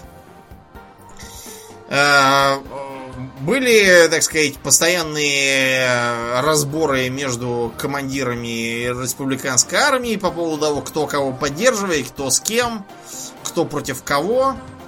Вот. И в итоге они все поделились на э, национальную армию, которая как бы э, поддерживала э, государство, и э, на вот эту вот э, ирландскую республиканскую армию. С одной стороны, у национальной армии была э, нехватка полевых офицеров и командиров, потому что те, кто долго стрелялся с британцами, они, знаете, пропитываются вот этим вот, и они все пошли к, к Ира. Но у Ира была, наоборот, проблема с тем, что им не хватало верховного командования и не хватало вооружения и вообще логистики. Вот, поэтому они тоже были вынуждены перейти к той же партизанской тактике, которая была в начале войны за освобождение. Э, в городах велась гирилья. Э, Корк ирашники потеряли вот, после чего э, им было приказано рассеяться и создать такие летучие отряды, так как вот во времена войны с британцами, э, нападая на колонны и казармы э, лоялистов про, продублинских, так сказать. Uh-huh, uh-huh. Вот, да. Э, с обеих сторон происходили военные преступления, массовые расстрелы, зверства э, всевозможные. Вот, э, например, в э, графстве Керри есть такой населенный пункт Белли Сиди. Так. И, и там можно посмотреть на э, такой памятник, на котором изображен э, мертвый или истощенный до крайности республиканец, видимо. Рядом с ним стоят худые жена и сын. И в сторону уходит какой-то решительный мужик, видимо, настроенный страшно мстить. Э, это памятник на месте расстрела э, солдат республики солдатами Ира. Вот, и типа он знаменует раскол между радикалами и лоялистами. Угу. Понятно. В общем, к 23 году э, повстанцы потеряли достаточно много силы и оружия и наступать были уже не способны. А кроме того, э, получился такой как бы пад. Э, э, лидер республиканцев Лиам Дизи э, был захвачен. Вот, и э, ему пришлось призывать э, остальных ирашников э, прекращать сопротивление и стремиться к миру. Короче говоря, в 23 году, 24 мая, ирландские республиканцы бросили оружие и разошлись по домам. То есть получился такой как бы как бы не то чтобы мир, а просто просто как бы бросили оружие, зашлись и все. Мир мы с вами изучать не будем, просто вот не можем больше бороться. Делайте, что хотите. Да, вот такой как бы получился горький мир. Да. Многие этого друг другу не простили, что потом в 40-е годы вылилось в то, что Ирландия была единственной из бывших британских колоний, которые не примкнули к Британии в войне с Гитлером. Да, Гитлер же это хотел с ними даже подружиться. Дружить, да. Вот. Но они, правда, им хватило ума не дружить с ним. Да, они решили, что ну и он нафиг. Да. Какой-то он подозрительный мужик. Какой-то, да, странный, и вряд ли он кончит хорошо. Угу. Но, понимаете, это была война, потом послевоенный период, то да сё. Но э, после войны дела начали опять шататься ввиду того, что 60-е, 60-е это вообще по всему миру бурление, это крах колониальной системы, это многочисленные войны между бывшими колониями, там с участием всяких наемников, типа Майка Хуара, Боба Динара и все этой шоблы, мы про них уже рассказывали. Это всевозможные левацкие выступления там во Франции и прочее. Вот сейчас в Европарламенте сидят седовласые дяди и тети, которые тогда в 60-е ураганили в захваченных общагах и универах вещали про то, как им ненавистен Шарль де Голль. Да. А сейчас они тоже вполне себе истеблишмент сидят, угу. да. Продались. Да. Да, и у нас тоже вот в Восточном блоке там было всякое. Там танки едут по Праге. Танки едут по правде.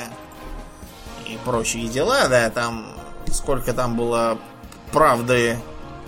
Э, это вопрос отдельный совершенно. Ну, нам до сих пор припоминают, как танки там по Праге катались. Как в Чехию не приедешь, на какую экскурсию не пойдешь. Пражская весна везде вылезает. Да. Очень, очень они, да, злопамятные, эти чехи. Злопамятные. Злопамятность их может выражаться в рисовании дурацких игр про нас с генералом Губой. Угу. Каким-то абсолютно идиотским. То есть, помнишь, там был план, что генерал Губа захватит какой-то остров, а потом другой, который типа под контролем НАТО. И когда на него НАТО двинется, к нему потянется народ. И типа... Знаете, по-моему, даже Горбачев лучше, чем вот такой вот лись. Генерал Губа, да. Генерал Губа, учитывая, что он уже, судя по приквелу, уже успел провалить одно вторжение на те же острова когда еще был полковником, но за это был повышен генерал. Ну, действительно, почему? У нас, у нас именно так, да. Надо, чтобы повыситься в генерал, надо все провалить. Да. Да. Молодцы. В общем, в общем, да, в Ирландии тоже к этому моменту, в Северной, я имею в виду, начали рассуждать и говорить, что, мол, подло завелось теперь на земле нашей. Думаю только, чтобы при них были да, денежные посты, да были целы в погребах односолодовые виски их. Принимают черт знает какие британские обычаи, гнушаются языком своим. И милость чужого короля, да и не короля, а паскудная милость североирландского губернатора, который плюет им в морду, дороже для них всякого братства. Да, как-то за, так. За словом в карман не лезут. Да, как-то так пошло э, рассуждение в окрестностях Белфаста. Вот. И ввиду того, что основной состав э, ирландской республиканской армии был уже старый, седой, толстый, и хотел только сидеть и э, попивать виски свой односолодовый и все такое, что перечислено выше. Угу. Поэтому были организованы, так сказать, раскольнические организации. Переходная Ирландская республиканская армия и Ирландская национальная освободительная армия, которая развернула войну террора, вот то, что предполагалось Коллинзом еще тогда, ввиду нехватки, но то это все-таки были 20-е годы еще, не дошли до этого, еще благородно старались войну вести в меру сил. Да, вот теперь уже все, уже посмотрев там на всяких палестинцев и прочих граждан, понеслось. Э, взрывы, расстрелы, всякие заказные убийства публичных лиц. Это вызвало противодействие не только э, британцев, которые ввели туда парашютистов, печально известных. Угу. Вот, например, в художественном фильме «Иностранец» с Джеки Чаном, там как раз э, главный ирландский республиканец, старый, он пытается своих буйных коллег обуздать тем, что, помните, что ли, парашютистов уже забыли? А кроме того, э, против республиканцев выступили, так сказать, бандитские организации с той стороны. Э, Ольские добровольческие силы и Ассоциация обороны Ольстера. Такие же, по сути, бандиты, что интересно, и те, и другие в Британии считают за террористов. Мгм. И что интересно, с британскими силами они тоже периодически цапались. Да. Кому террористы, а кому и борцы за свободу. Ну, а кому... Понимаешь, там сейчас ирландцы, они в основном, знаешь, что говорят? Они говорят, что э, вот у вас там бандиты там такие-то, там, хорошо заправки, а у нас бандиты вот такие вот. Мгм. Просто. Да. Да. Да, так вот, в... мы уже рассказывали про очередное кровавое воскресенье в 60-е годы. Вот. а, поговорим про 70-е. Так называемые э, взрывы в пабах в Бирмингеме.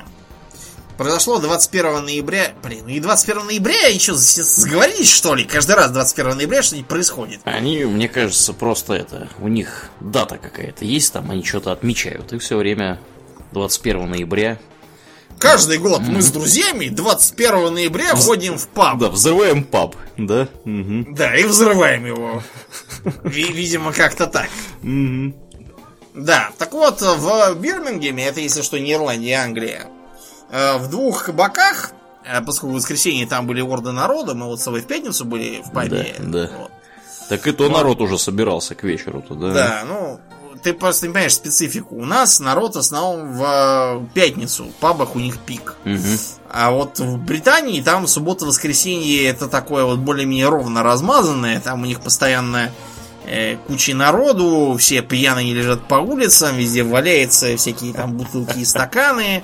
Носит, носится полиция с воем, э, пять износов, шесть подрезов. В общем, течет нормальная цивилизованная жизнь. Да. Пострадало больше 200 человек. Ничего себе. 21 насмерть. А, несмотря на то, что вот эта вот самая переходная ира не признала официально, что это они были, но э, те, кто потом из них ушел или попался, те сказали, что да, так и было. А, было арестовано 6 ирландцев, все они были посажены на пожизненное.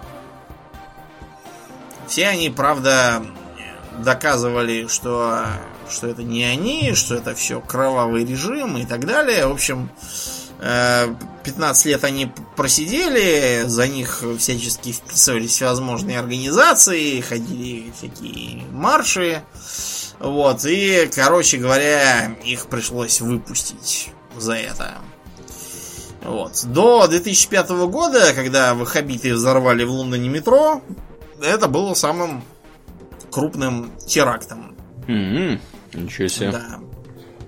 Вот так номер. Мгм. Да, для разнообразия в 81 году э, 10 э, арестованных и осужденных, я так понял, ирландских республиканцев объявили, что будут голодать. Как я уже сказал, сейчас уже голодают как-то странно, не так. У нас вон сидела Савчица Летченко, которая вышла с такой жопой, что, по-моему, ворота, наверное, пришлось открывать пошире в тюрьме, когда его выпускали. Ну, так она сидела, наверное, мало двигалась.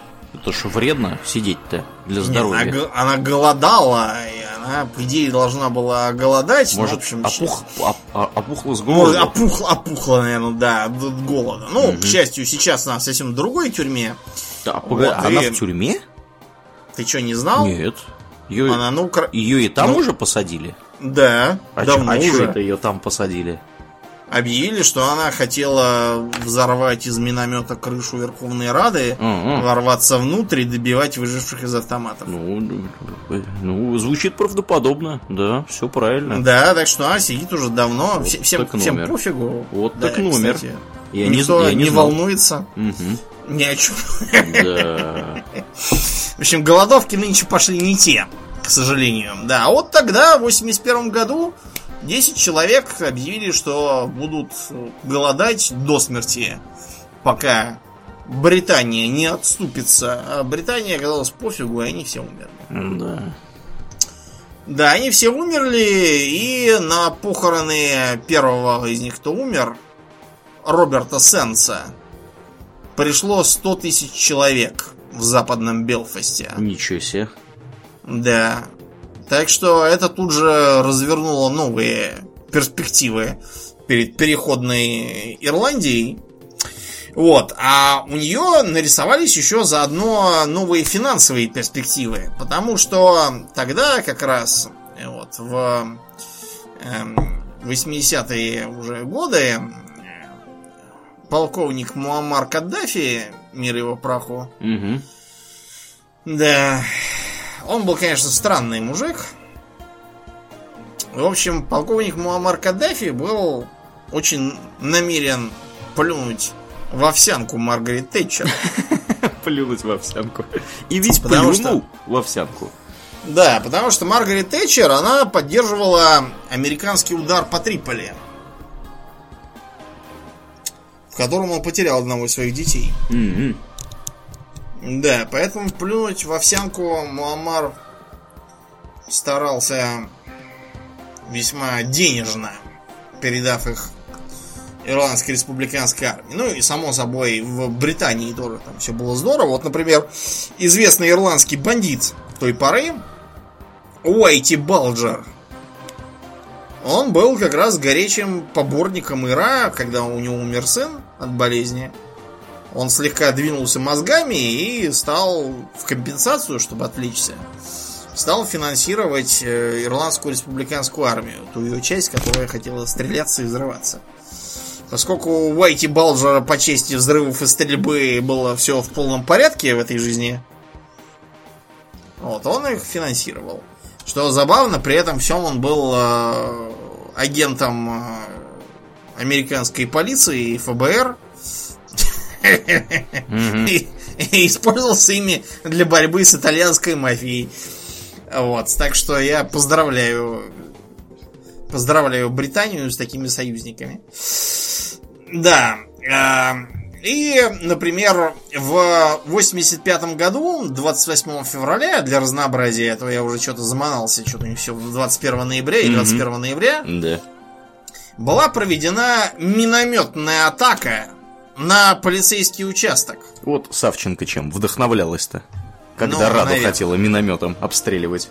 Наверное, да, не знаю. Факт то, что у Савченко у нее не было бы проблем, чтобы добыть хоть миномет, хоть, э, не знаю что, а хоть РСЗО, при желании град могла бы под- подкатить. Да. А вот, а вот ирландцам у них все непросто, им приходилось использовать самодельные минометы. Чуть ли не как палестинцам Да, да. в секторе газа, да. Ну, в общем, факт то, что удар получился такой, что девятерых человек убило. Вот так вот. Да. Кроме того, был произведен э, за год до этого взрыв в Grand Brighton Hotel. Знатный такой отель, немножко похож на нашу эту гостиницу, как ее там, не национальная, которая рядом, которую, которую еще перестраивали, на которую украли там чертову тучу миллионов Мгм. рядом с Кремлем. Я и опять забыл, как называется. Короче, там взрыв тоже произошел солидный на 4 этажа. 4 этажа обрушилось. Не пускайте, в общем, ирландцев в свои гранд-отели. Мгм. э, предпринимались неоднократные попытки э, добиться переговорами и отпусканием бандитов, э, задержанных до этого, и всякими там поблажками. Обычно поблажки были в адрес глав всего этого дела, чтобы им давали всякие выдуманные посты, которые ничего не, никакой работы не, не предполагают, а только деньги и, и положение всякое. А также попадание в парламент от Ирландии.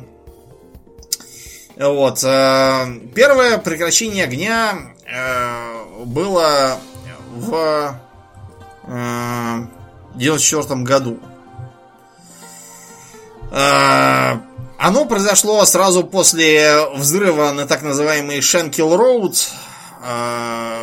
Очень печальный был случай. Это было покушение на глав ольцерских лоялистов. На улице взорвался, я так понимаю, автомобиль.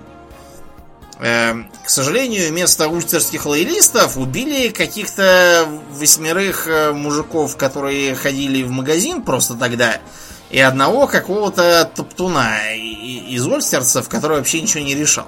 Вот так вот. Кроме того, э, убился еще и один из бомбистов. У него просто бомба что-то взорвалась раньше, чем, чем надо было. Такое на самом деле бывает э, в жизни, когда бомбисты что-то не то устраивают. Ты слыхал про так называемое дело Лавана? Нет, а что это такое? Это было такое потрясающее событие. Угу. Дело Лавана или как оно называлось?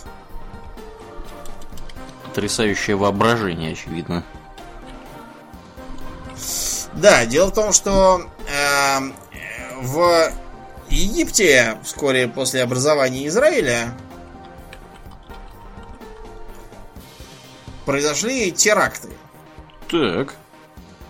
Да, ну как, не совсем теракты, а так называемая операция Сусанна. Сусанна заключалась в том, чтобы с помощью завербованных евреев, живущих в Египте, устроить в Каире и Александрии э, серию нападений на американские и английские объекты чтобы все это свалить на египтян, мол, вон они, чего вас взрывают. Вон они какие, смотрите. Да, сволочь. Это был 54 год, да.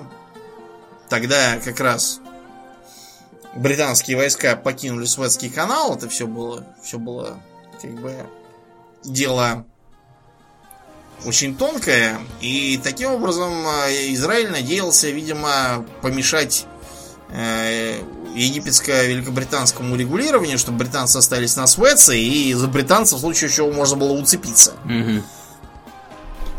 Ну, в общем, к сожалению, как говорится, Борис, не нанимай на это дело идиотов. И что же случилось? Один из э, предполагаемых террористов поперся в кино, и у него там сработала эта самая бомба. Он с бомбой поперся в кино. Да. Неплохо придумано. Да. В общем, горит сажа, рыдают младенцы. И мадам на секундочку умирает. Да. Вот. И когда началось разбирательство по, по, по ходу дела, в общем, э, стали искать, кто во всем виноват. Оказалось, что э, премьер-министра вообще никто не удосужился поставить в известность. Угу об этом событии, поэтому он радостно отвечал, я тут ни при чем, а я тут ни при чем, вообще не понимаю, не знаю, что почем. А непосредственный руководитель э, операции, полковник Гибли, угу. На все вопросы отвечал, я таки выполнял указания министра обороны Пинхаса Лавона. Да. А на что Лавон говорил, боже мой, чтобы я так жил, как вы сейчас тут сидите и врете. И, короче, так, в общем, ничего и не поняли. Кто, чего, да. почему и зачем. Что это общем, было? Да, до сих пор непонятно, что там произошло. В общем, да, при, примерно такие события постоянно происходили в э, войне в Северной Ирландии, потому что куча группировок, кто кому подчиняется, кто кому чего приказал, э, кто пытался сорвать чьи переговоры, абсолютно непонятно до, до сих пор. Да.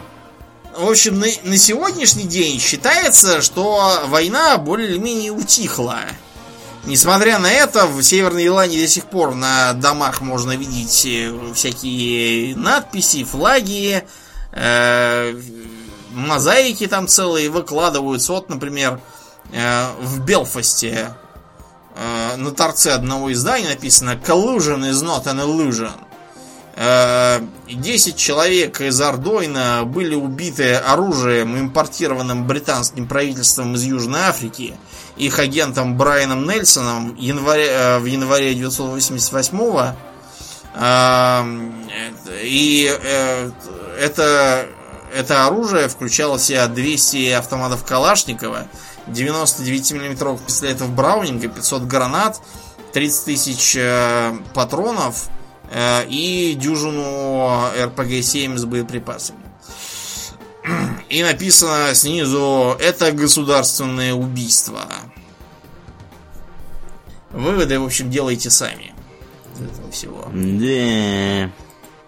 В общем, мы желаем Ирландии мира, желаем, чтобы они уже наконец разобрались со своими проблемами и поняли, что, может быть, э, может быть, не стоит вот этого всего того. То есть мы понимаем, что дискриминация католиков в Северной Ирландии, да, это было и, вероятно, есть факт. Ну, понимаешь, Джерри Бандеринг это возмутительная абсолютно практика. Безобразная практика, которая не думает отмирать даже. Да, но я, честно говоря, не уверен, что Джерри Мандерингом можно так просто бороться. С другой стороны, Иман де Валера, он бы сказал, что не понимаешь ты ничего, Домнин, да. в революционной борьбе. Не знаю, ребят. По-моему, все это грустно. Да. Ну и на этой пессимистической, ноте да, будем мы на сегодня закругляться с нашей экстрой. Я напоминаю, дорогие друзья, что вы слушали очередной выпуск подкаста Хобби Токс Экстра, и с вами были его постоянные и бессменные ведущие Домнин и Ауралиан. Спасибо, Домнин. Всего хорошего, друзья. Пока.